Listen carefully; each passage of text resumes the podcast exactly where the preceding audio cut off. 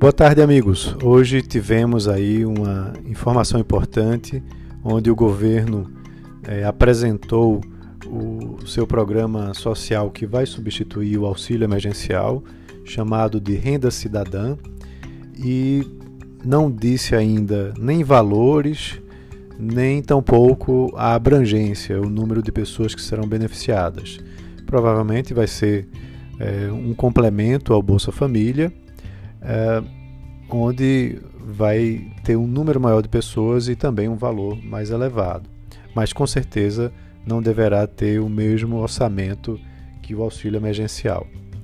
É, a grande polêmica foi que o governo anunciou que vai financiar esse renda cidadã com verbas de precatórios e também com recursos do Fundeb. Ele vai limitar né, os precatórios, que são os recursos destinados ao pagamento de condenações judiciais, para um montante de 2% ao ano da receita corrente líquida. Então isso vai fazer com que sobrem algo em torno de 39 bilhões de reais para serem utilizados nesse programa. Além disso, vai também utilizar recursos que são é, utilizados do Fundeb, né, onde poderá utilizar até 5% dos recursos do Fundeb para ajudar as famílias, desde que haja uma contrapartida para manter as crianças na escola. Né. Então, essa renda cidadã vai ser apresentada na PEC emergencial, né, incluindo aí essas alterações. É, isso vai ser ainda debatido né, pelo Congresso é, nas duas casas para que isso possa seguir adiante. Então essa informação frustrou bastante o mercado, né, onde é, assim o governo se comprometeu a manter o teto de gastos, né, mas veio com a, algumas alternativas que podem é, ser questionáveis, né, como por exemplo, ao você reduzir o valor dos precatórios, você vai estar empurrando para frente o pagamento de dívidas né, que são uh, de condenações judiciais junto a empresas e junto ao cidadão.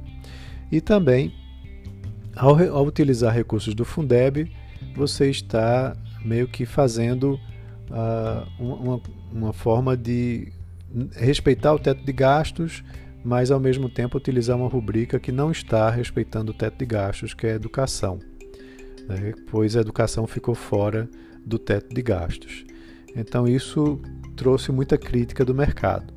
Além disso, houve uma preocupação muito forte é, que derrubou as bolsas, derrubou a bolsa na realidade brasileira é, em 2,40% e elevou o dólar em 1,40%, que foi o anúncio de que não há um consenso para a tramitação da reforma tributária.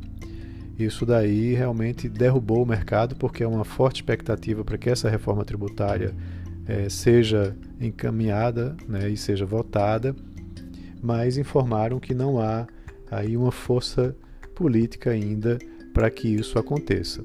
Então foi bastante desanimador para o mercado e a gente teve um dia muito ruim no mercado financeiro por conta disso. Então é isso, um abraço a todos e até amanhã.